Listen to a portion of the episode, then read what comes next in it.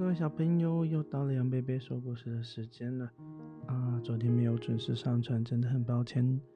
不过最近，嗯，之前有在跟小朋友说过，杨贝贝的研究怎么样？自己创作绘本故事。那昨天呢，终于让我研究了出来，所以今天就把这个绘本故事呢，第一个。呈现在小朋友面前，终于也希望以后能够多多的啊，把这样的效果带给各位小朋友。那当然，如果你是晚上要睡觉的小朋友的话，可能就比较不适合；或者是你是听 podcast 的小朋友的话，可能就比较看不到画面。不过如果有空，我们可以来 YouTube 这边看看啊这些画面。那这些画面呢，都是现在最新科技。诶，呈现出来的。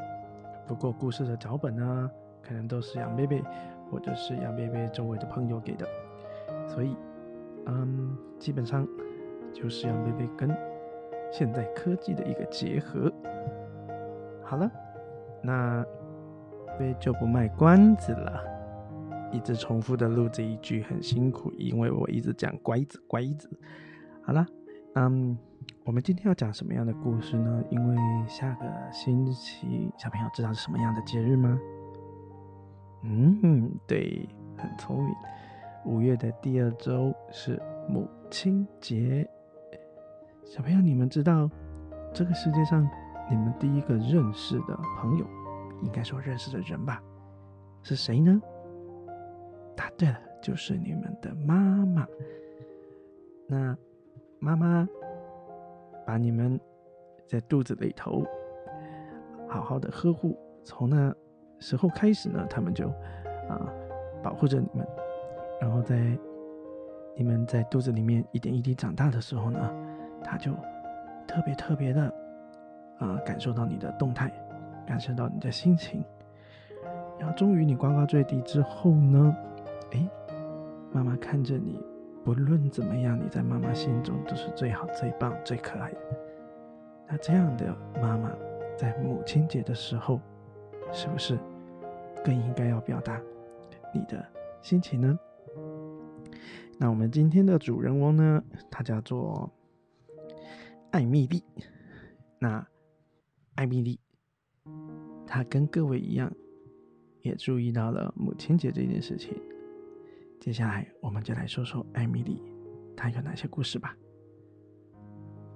五月的一个早晨，艾米丽看着日历上的日期，她在想：“哎呀，母亲节要到了，我应该送妈妈什么东西好啊？”她想说：“嗯，去年送的，今年送的，好像很无趣。不过，到底要送什么东西，妈妈才会开心呢？”她很烦恼这件事情。想来想着，他就想，要不如先观察一下妈妈需要什么吧。那来偷偷看一下，每天妈妈都在做什么。于是有一天早上，他就起了个大早，然后看到妈妈在全家人都还在睡的时候，已经起床准备早餐。准备完早餐之后，妈妈。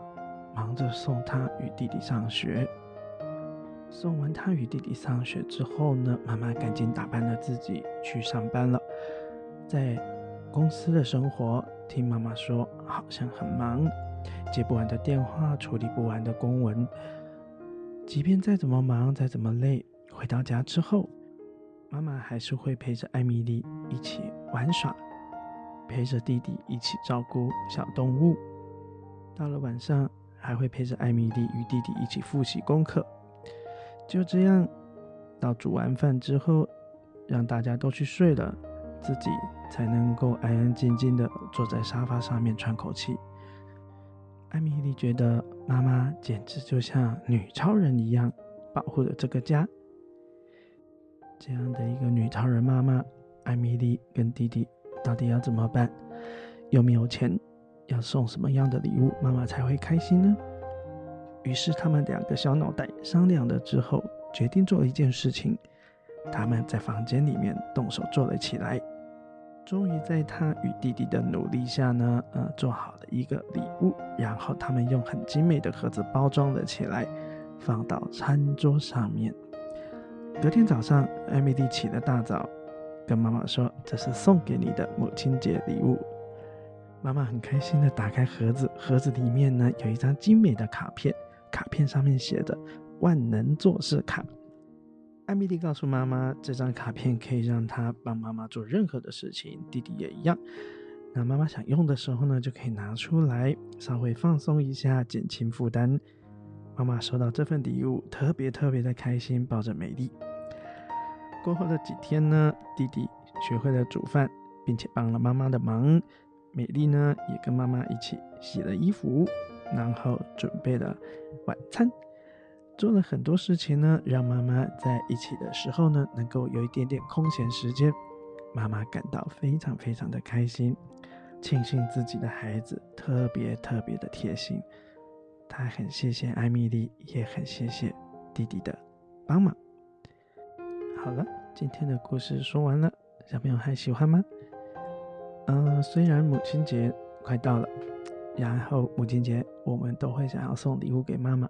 不过，啊，其实送给妈妈最好的礼物呢，就是健健康康的，啊，长大，然后呢，好好听妈妈的话。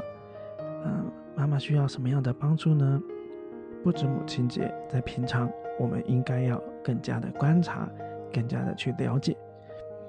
当然，不止妈妈，爸爸也是。周遭的家人都是付出贴心、付出温暖，整个家人在一起就能够更幸福、更珍惜彼此的时间。我们要用行动来好好的表达对周遭家人的爱，特别是你们第一个认识的妈妈。祝各位母亲母亲节快乐！